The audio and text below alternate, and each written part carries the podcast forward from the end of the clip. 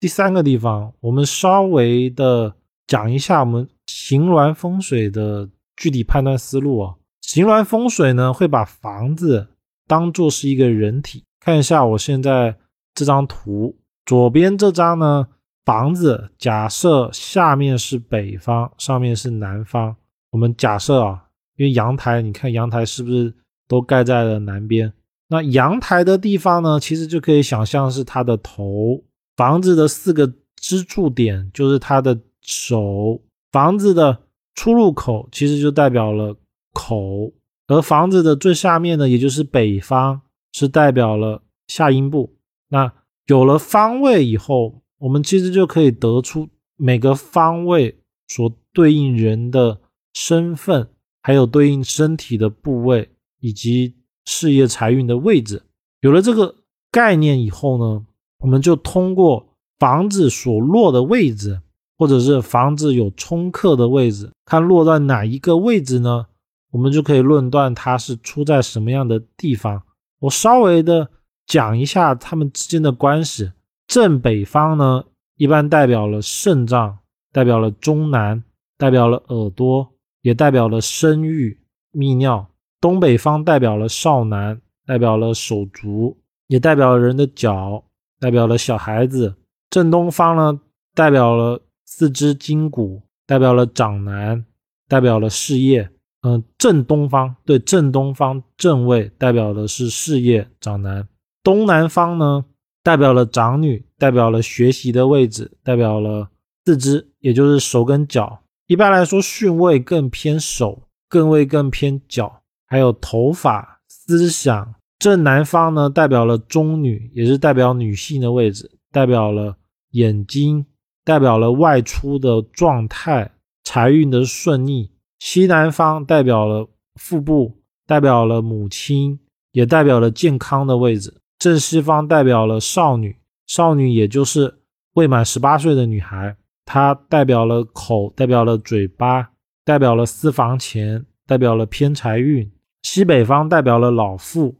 为头为事业，这个事业跟正卦的区别在，它指的是贵气，就是西北方好的人，他能够有职位，能够有官运，或者是在公家单位能够有比较好的身份，而正东方代表的是工作上的状态。所以从以上几个呢，其实我们只要把房子，你看这张格局图，然后把这个八卦。放到这个房子上面去对应它的点，我们就知道了这间房子到底是对哪个地方有问题，对哪个地方比较好。在这边呢，我再稍微补充一下，老父跟老母，也就是西南方跟西北方，代表了已经结婚五十岁以上的男性或女性；东北方跟正西方是十八岁以下未婚的男性跟女性。也代表小孩，代表学生。正北方跟正南方代表了中南。我们怎么去定义它呢？没有婚姻、没有结婚的男性、女性，在十八岁到三十六岁之间，就是看正南方跟正北方。而如果十八岁到三十六岁的男性或女性结婚了，这时候我们按西北、西南看，还有正东。跟东南看，而东南方跟正东方呢，是代表三十六岁到五十四岁之间的男性跟女性，并且是已婚。为什么我们要讲这个呢？是因为我们要去判断说，如果一间房子出了问题，它应该是要应对在哪一个人或者是哪一个事件上面，就是用这个方法来判断的。当我们知道这个图以后呢，我们再去。了解每个房屋它代表的事情，这边我稍微的举例啊，大门为迎财，就是把外面的钱迎接进来的地方；客厅为接财，也就是大门钱进来以后会到客厅；卧室为存财，把从外面赚到的钱存住的地方；厨房为理财，也就是把外面的钱拿进来以后，怎么样去花这个钱，我们看厨房。厕所为泄财，所以厕所所落的地方就代表了泄的位置。如果说大门正对厕所，那就代表了这一家的男主人会漏财不存钱。包括说卧室对着厕所，厨房对着厕所，一并而论。再来呢，放到我刚才讲的方位，比如说大门开在正西，厕所在正东，那就说明他是以少女跟事业点来花钱，而少女的泄财其实就是我们常讲的桃花，就花钱到了异性上面，以此类推。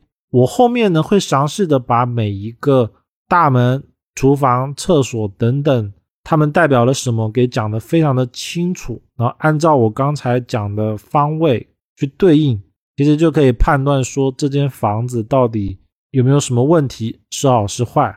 而这个方位呢，其实还可以稍微讲一点，比如说像缺角啊，像格局图，看一下我这个格局图，比如说这张格局图里面西南方是不是就。有一点缺角了，但是它这个还不算真的缺角。如果说面积再大一点，超过了八分之一的话，其实这种时候我们就可以断它缺坤卦，缺西南方，缺老母亲。